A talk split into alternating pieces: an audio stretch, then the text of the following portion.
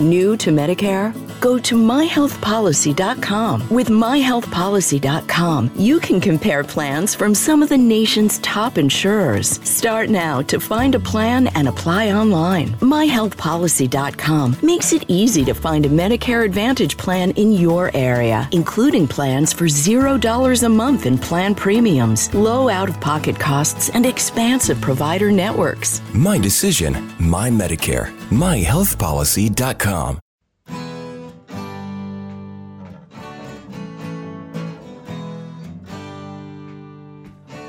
Bem-vindo a mais um podcast do Senhor Tanquinho. Eu sou o Guilherme. E eu sou o Rony. E aqui a nossa missão é deixar você no controle do seu corpo. Olá, Tanquinho. Olá, Tanquinha. Bem-vindos a mais um episódio de podcast. E hoje a gente conta com a presença do Dr. José Neto. Fala, Neto, Opa, tudo bem? Beleza, gente? Guilherme, Rony, prazer estar aí com vocês. Prazer é nosso. Bom, para quem não conhece o Dr. José Neto, ele é um mineiro que é médico especialista em nefrologia e a gente conheceu o seu trabalho principalmente por causa das mídias sociais e mais recentemente a gente assistiu uma palestra dele no evento Tribo Forte ao vivo, uma palestra que a gente gostou muito e foi de lá que surgiu a oportunidade de convidá-lo aqui para o nosso podcast. Então, doutor, pode contar um pouquinho para a gente sobre a sua trajetória, como você começou uh, com a dieta paleo como que foi essa mudança? Vamos lá. Na realidade, eu sou, igual vocês disseram, um mineiro. Eu fiz minha formação médica aqui na, na UFMG, né, na Universidade Federal. Acabei depois fazendo minhas duas residências, tanto clínica médica quanto nefrologia no Hospital Felício Roxo. Hospital Felício Roxo, que, para contextualizar, é o maior hospital público-privado aqui da cidade. E lá mesmo eu acabei sendo agregado ao corpo clínico e eu recebi um convite, logo depois que eu terminei minha residência, para virar coordenador do serviço. É, virei coordenador do serviço de nefro, mas hora nenhuma eu deixei de fazer clínica médica.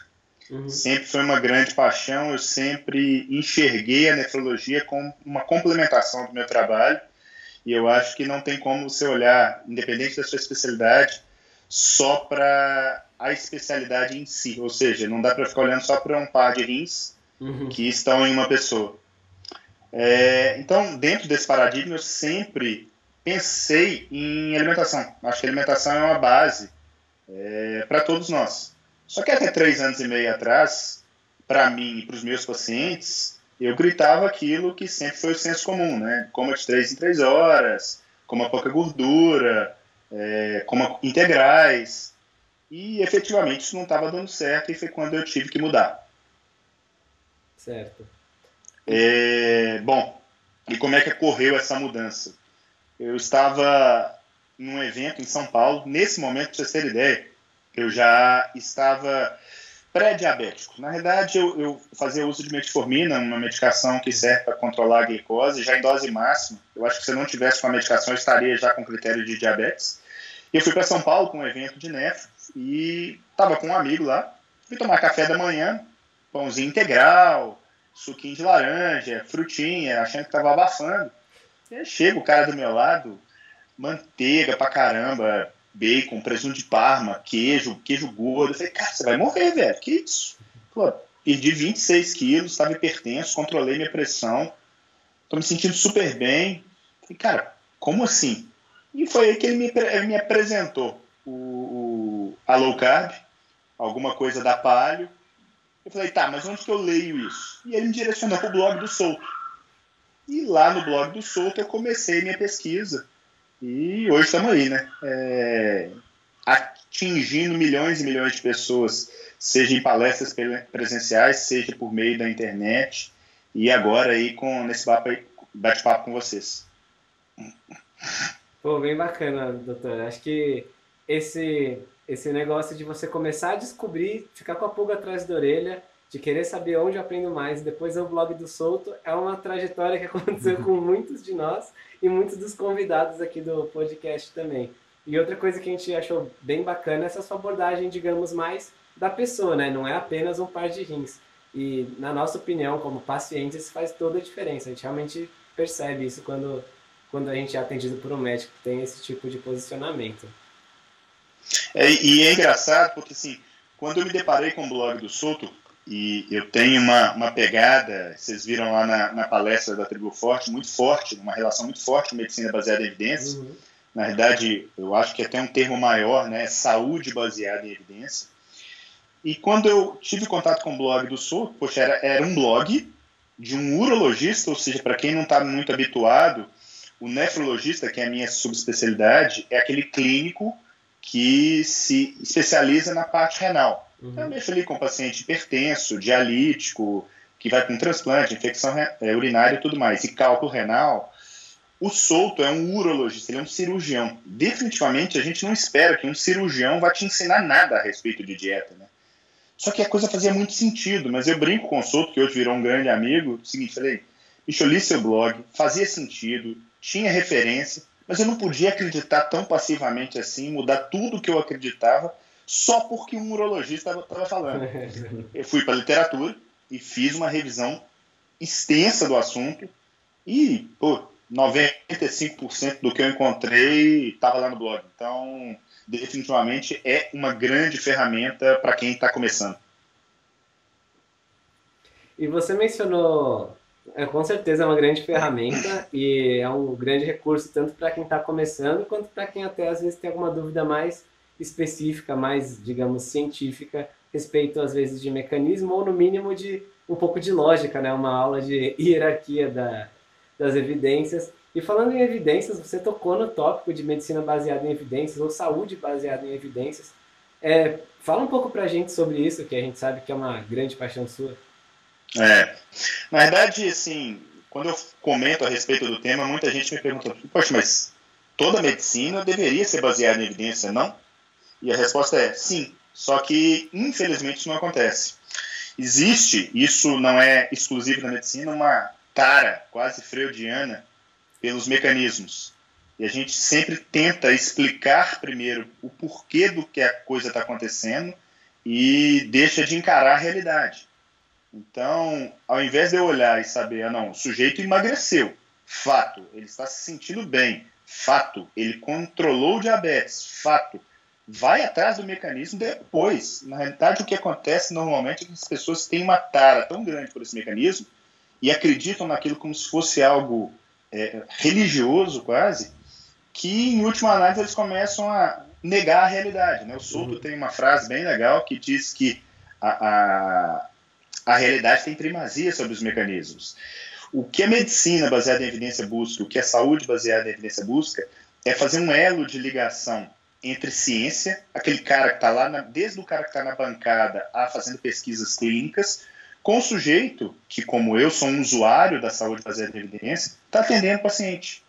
Então, são duas é, é, coisas que não deveriam ter sido separadas nunca, mas infelizmente Parece que havia um cisalhamento em algum momento da história onde ciência e prática foram separados, que a medicina baseada em evidência busca é, é unir isso aí para, em última análise, a gente ter o melhor para aquele que realmente importa, né? No caso, é igual vocês falaram, nós, pacientes. Uhum. É, na minha opinião, é, é, muito, é muito óbvio esse, essa questão do, do mecanismo, essa, essa tara né, intelectual do mecanismo comparado com uma visão que seria, digamos, mais crua, assim, até uma fenomenologia separada do mecanismo, assim, que às vezes as pessoas buscam é, tipo, as teorias mudaram, às vezes elas vão se atualizando, só que as coisas acontecem. Tipo, ah, eu vou levantar peso e vou ganhar músculos. Antigamente a gente, ah, são lesões no músculo e depois ele recompõe e fica maior. Daí depois, agora a gente já fala, ah, aumenta a sensibilidade à insulina e aí ele consegue ganhar nutrientes. A teoria mudou, mas continua sendo a mesma realidade. Eu preciso levantar é, peso para ganhar massa. Fato, é isso aí. exatamente. A pessoa fica naquela assim, não, eu levantei peso e cresci. Uhum. Tá, mas é, se eu cresci porque aconteceu um fenômeno X, Y ou Z, tá, isso pode até te ajudar em última análise, se você conseguir descobrir o fenômeno, uhum. a otimizar o resultado. Mas jamais negar a realidade, que é o que acontece. Eu gosto muito, o, o, o avô, a, a, medicina baseada em evidência, ela nasceu no Canadá, na Universidade de McMaster, com um sujeito chamado, é, na verdade quem cunhou o termo foi o Gordon Guide, mas o, o me fugiu o nome aqui agora, o, que é considerado o avô da medicina baseada em evidência, que foi o preceptor do Guide, David Sackett, lembrei.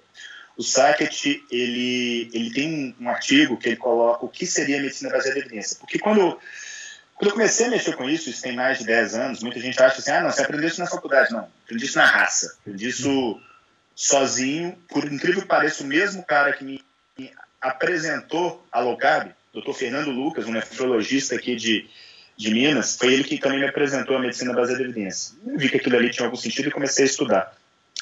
O, o David Sackett ele coloca que medicina baseada em evidência é a interseção de três coisas. Ciência de alta qualidade, e isso não significa ler em quantidade, é ler com qualidade. É saber separar o joio do trigo. É saber efetivamente o que é uma boa pesquisa de uma pesquisa que não serve literalmente para nada.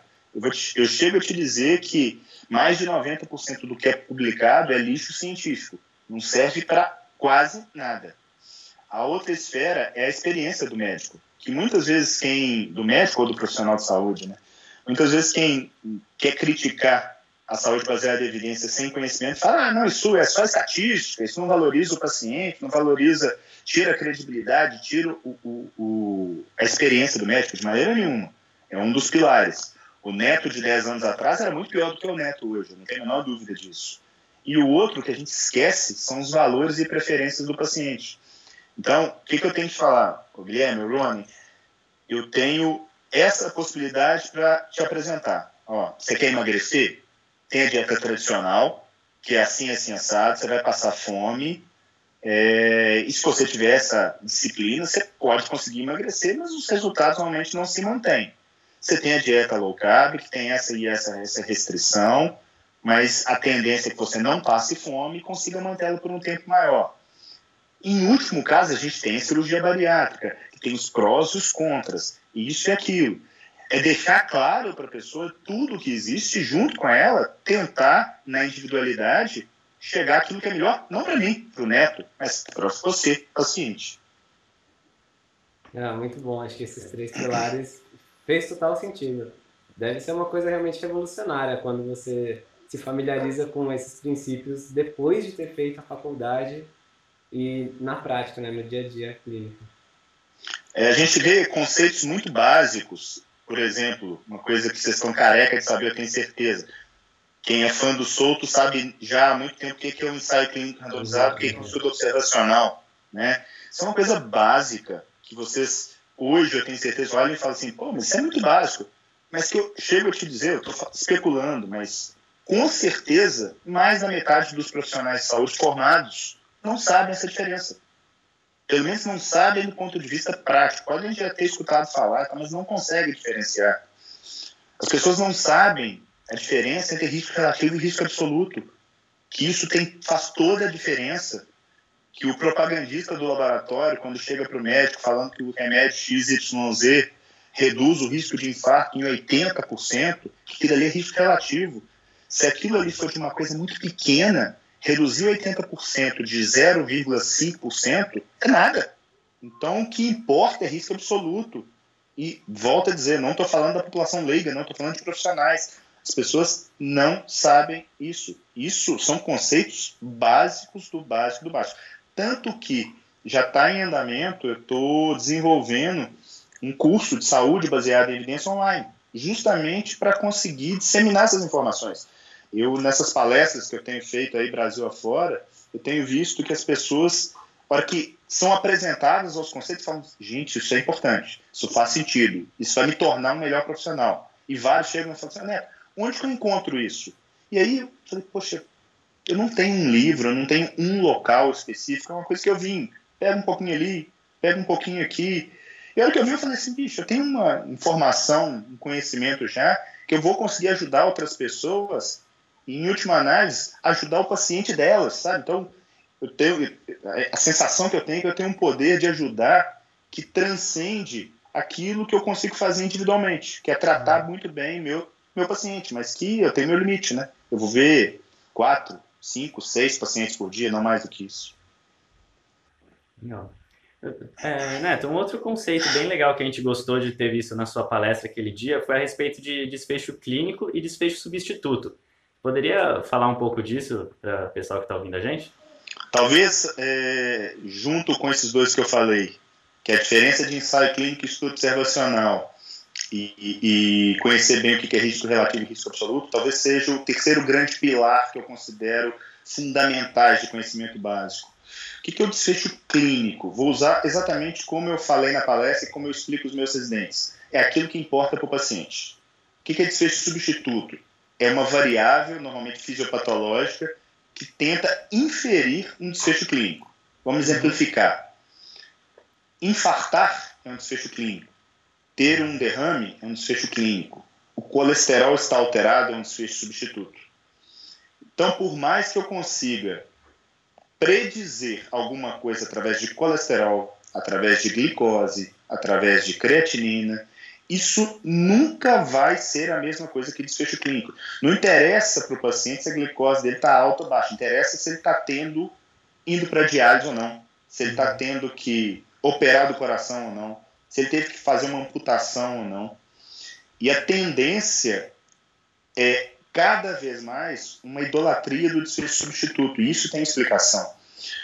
Desfecho substituto, você consegue os resultados muito mais rápido. Então você roda a roda bem mais rápido do que esperar 20 anos para ver quem morreu e quem não morreu. E, infelizmente, quem que paga hoje a maior parte dos estudos são a indústria farmacêutica. Então, no meu modo de ver, a, o governo ele tem que investir em pesquisa, mas ele tem que saber investir em que tipo de pesquisa. Não adianta ficar. Ah, eu respeito demais a pesquisa básica, mas a pesquisa básica é só uma geradora de hipótese. Se é para colocar dinheiro, coloque em alguma coisa que vai fazer com que a gente mude ou ratifique alguma coisa que a gente faz atualmente. Perfeito. É uma pergunta que eu tenho a respeito desse, dessa categorização. Você mencionou que o desfecho clínico é o que importa para o paciente. Então, em alguns casos, uma certa medição ela pode ser clínica ou substituta, dependendo do que você estiver observando. E para dar um exemplo que eu quero dizer assim, se o paciente fala, doutor, eu quero emagrecer, então a medição da circunferência abdominal ela pode, é um desfecho clínico. Você está observando, as roupas são mais folgadas, etc. É um desfecho clínico. Mas se a pessoa fala, doutor, eu quero reduzir minha chance de infarto, então a circunferência abdominal poderia ser considerado um tipo de desfecho substituto nesse contexto? Dependendo do na, realidade, na realidade é o seguinte, cintura abdominal, querendo ou não, ela vai ser um desfecho substituto. Uhum. Porque em última análise, você pode reduzir cintura abdominal, seja através de low carb, uhum. seja através de medicações que vão detonar aquela pessoa. Uhum. Então, em última análise, tem que ser alguma coisa que a gente realmente consiga. É óbvio que vai existir, eu, eu entendi sua pergunta. Vai existir, talvez, um, em alguns momentos, uma certa interseção uhum. entre o desfecho clínico e o desfecho substituto. Mas, assim, sendo bem pragmático, desfecho clínico é efetivamente algo que faz. Vou te dar um exemplo. Hospitalizou. Estar hospitalizado é um desfecho clínico é, é, alguma coisa do ponto de vista de dor. Há uma escala para dor. Uhum. Tal remédio fez o paciente ter menos dor. Porque a hora que você usa a, a cintura abdominal, ela é. Eu acho que ela fica num, numa área meio nebulosa. É difícil a gente considerá-la um difícil clínico. Eu até considero o peso mais fácil, talvez, de da gente enxergar, porque junto com o peso vem o bem-estar e tal. É engraçado. Uhum por mais que a cintura abdominal seja um melhor marcador que o peso, isso é fato, uhum. o, o a, a, tara das pessoas é com a balança. Então ela olhar para a balança e falar, não, emagreci, estou feliz, e aí acaba virando um desfecho clínico por causa disso. Entendi, entendi. Legal, acho que explicou bem, explicou melhor do que a minha pergunta conseguiu perguntar. É. Essa intenção. Que bom. É, ainda na questão dos pacientes, uma coisa que a gente sempre gosta de perguntar é a respeito de qual a maior dúvida que você recebe dos pacientes, uh, porque talvez algumas vezes eles cheguem sem saber das informações de low carb e paleo, ou mesmo às vezes alguns que já se informaram via internet, já acompanham o seu trabalho, qual que você recebe assim e percebe que é a maior dúvida ou dificuldade das pessoas ao iniciar esse novo estilo de vida? Eu acho que são várias. Talvez por uma questão de viés de especialidade, o, isso não vai acabar com o meu rim. É uma pergunta bem frequente. Uhum. E por incrível que pareça, criou-se um fantasma tão grande com o colesterol que, na verdade, e o meu colesterol? E aí eu, essa é o gancho que eu já começo a explicar, olha, colesterol é um desfecho substituto. Não interessa se o colesterol está 200, 300, 400 ou 1000, interessa se você vai infartar ou não. Interessa se você vai ter um AVC ou não. Então, acho que talvez sejam as duas perguntas mais frequentes que eu tenho. E talvez uma terceira seja a famosa: não, mas eu vou viver sem o meu. Pão, Pãozinho, cerveja, chocolate e por aí vai. E na verdade é engraçado, né? Porque hoje eu vou te falar que a gente vai numa balança de 880, você sai de uma lipidofobia, às vezes com uma carbofobia, e depois você chega no meio termo. E hoje eu gosto muito da. Vocês entrevistaram a Nanda. Sim. Eu gosto muito da, da, da, da, leitura da Nanda, do tipo assim: olha, não adianta você fazer uma coisa para o verão. Você tem que fazer alguma coisa para o resto da vida. Então, eu, há poucos minutos atrás, eu atendi um paciente completamente alucinado com cerveja. Então, cheguei para ele e falei assim: ó, você consegue trocar a cerveja por outra bebida? Um vinho, um destilado? Ah, por algum tempo, sim. Falei, Pô, então, você não consegue se imaginar o resto da vida sem cerveja, né? Não, não consigo. Então, beleza. Então, nós não vamos tirar a cerveja da sua vida. Mas a quantidade que você está bebendo está demais. Você tem que dar uma maneirada. Você tem que dar uma maneirada, em vez de você tomar X, você vai ter que tomar X sobre 2. Em vez de você tomar três vezes por semana, você vai tomar uma. Uma delas você vai substituir por uma outra bebida, tomar menor quantidade. Então, o bom não pode ser inimigo do ótimo. Né? Então, você tem que e talvez essa seja a grande diferença da individualidade, daquela coisa do consultório, frente a frente. O que, que é importante para o Guilherme? O que, que é importante para o Rony? O que, que é importante para o seu Zé?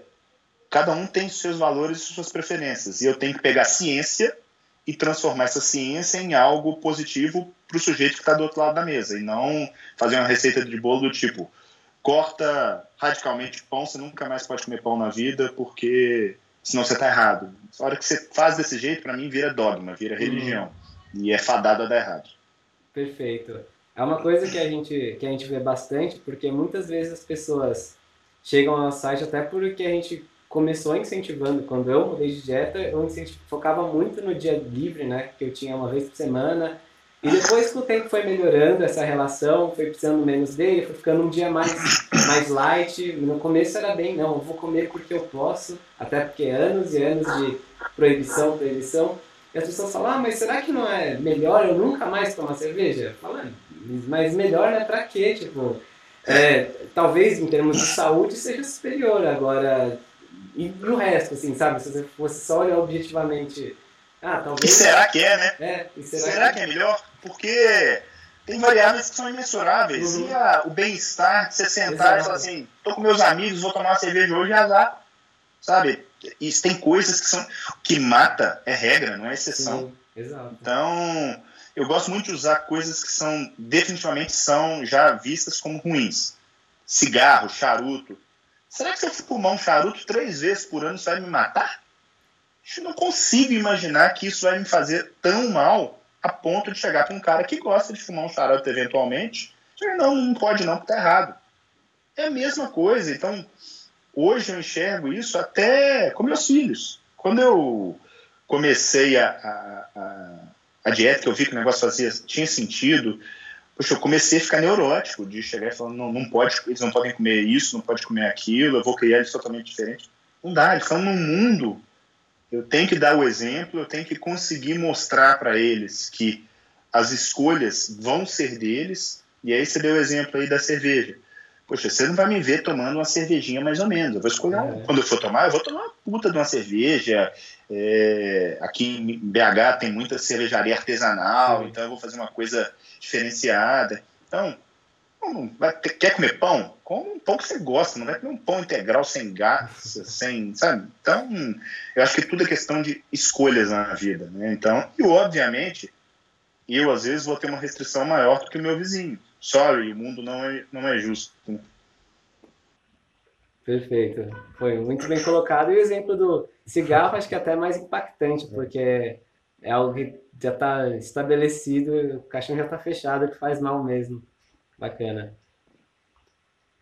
Bom, acho que a gente tá falou de bastante coisa, gostei bastante. Estamos chegando mais para o final do podcast. Uh, tem alguma outra coisa que você gostaria de ter falado hoje? Alguma né? mensagem alguma final mensagem que gostaria de deixar para os nossos ouvintes? Ou a respeito de alguns assuntos que foi abordado? Cara, eu vou te falar o seguinte: é, low carb mudou minha vida. Mudou minha vida. Low carb palho, tá? Uhum. Mudou minha vida individual, mudou a vida da minha família, de uma série de amigos, mudou minha vida profissional. Mas hoje eu enxergo na, na saúde baseada em evidência a possibilidade de mudar algo muito maior. Porque se hoje eu, Souto, Nanda, Rafa e tantos outros palestrantes conseguimos subir num palco e dar uma mensagem com respaldo científico, ali por trás tem toda essa, essa ciência é, bem delineada. E ciência é isso, né? Ciência é uma verdade dinâmica. Então, o que eu gostaria de ensinar para as pessoas, e não só profissionais, leigos também, terem uma leitura de um ceticismo inteligente de que não é porque sempre foi feito assim que deve continuar a ser feito assim. Então, eu melhorei muito uma questão, eu gosto de falar que minha, minha humildade cresceu.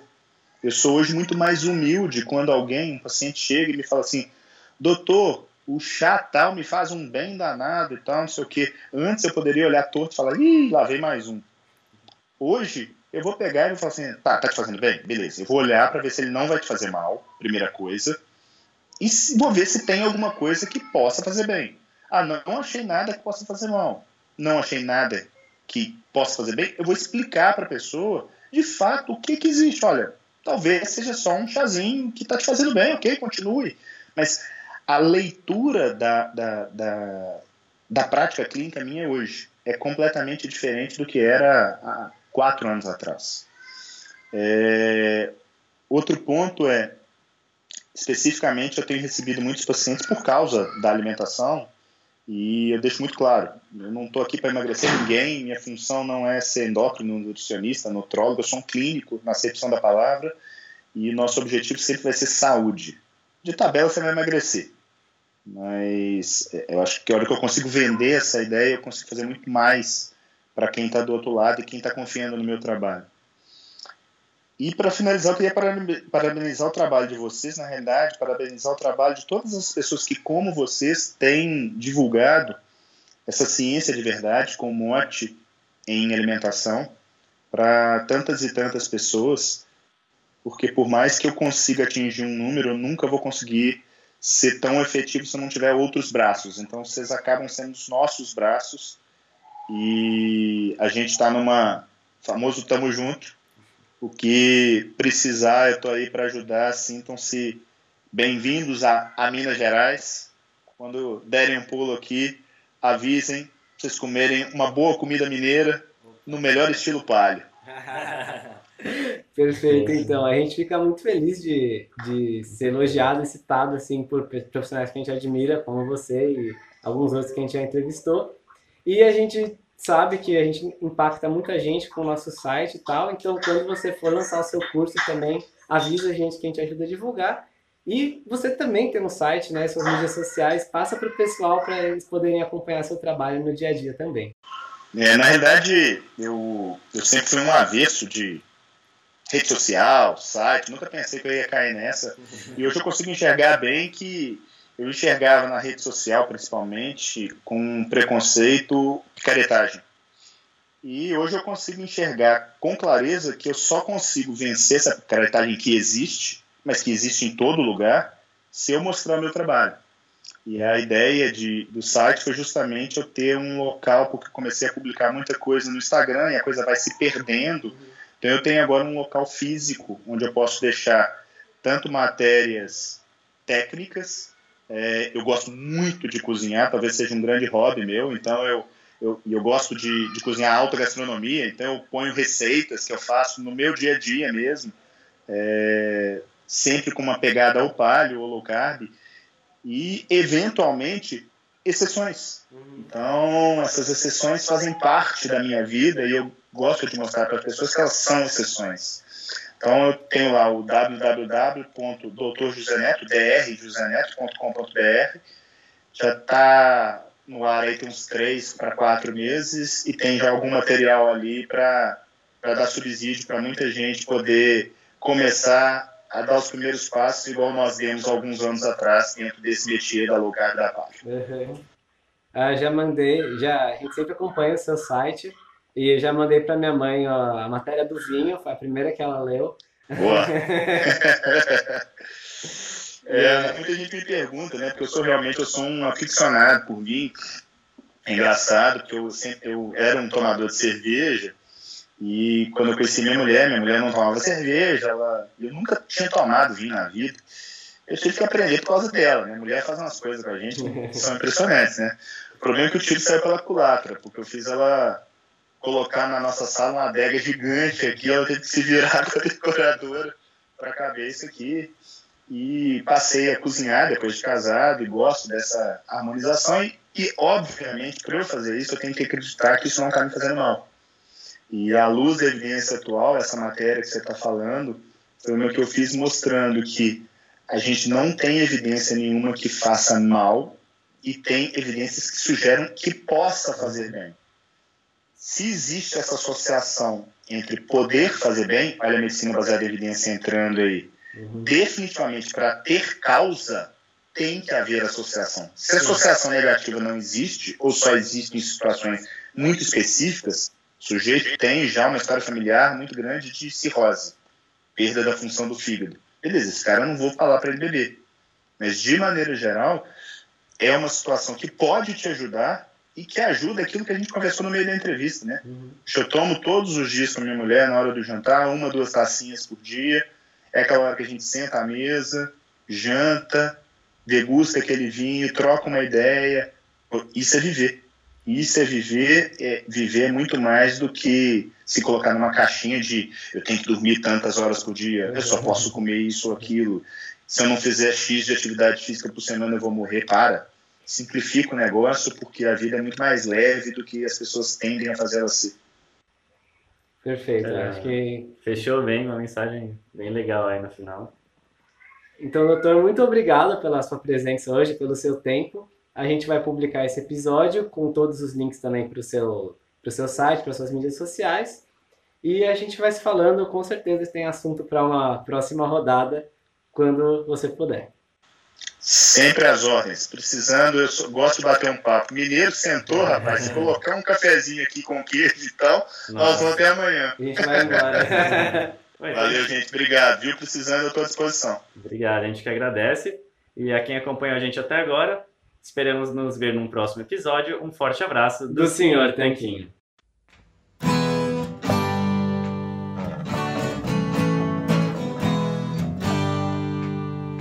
Você acabou de ouvir mais um episódio do podcast do Senhor Tanquinho. Não deixe de se inscrever para não perder nenhum episódio com os maiores especialistas para a sua saúde. Total Wine and More announces points with a purpose. Now through September 13th, collect five times points on wines and spirits. Points earned equals a matching donation to local charities, up to $2 million in total. Shop with us today or visit TotalWine.com. Terms and conditions apply. I'm enrolling in Medicare soon, and it had me a little confused. Then I found MyHealthPolicy.com. With MyHealthPolicy.com, I could go online and compare Medicare Advantage plans from some top rated national insurers including $0 monthly premium plans. I can learn about plans in my area and talk with a licensed insurance agent if needed. MyHealthPolicy.com has made doing my research a whole lot easier. My choice, my Medicare, myhealthpolicy.com. New to Medicare? Start now. Go to myhealthpolicy.com to learn about some of the top rated Medicare Advantage plans in your area, including plans for $0 a month in plan premiums, low out of pocket costs, and expansive provider networks. If you're thinking about a Medicare Advantage plan, myhealthpolicy.com is a great place to go to find a plan that meets your needs. Learn more about your options, even talk with a licensed insurance agent. MyHealthPolicy.com.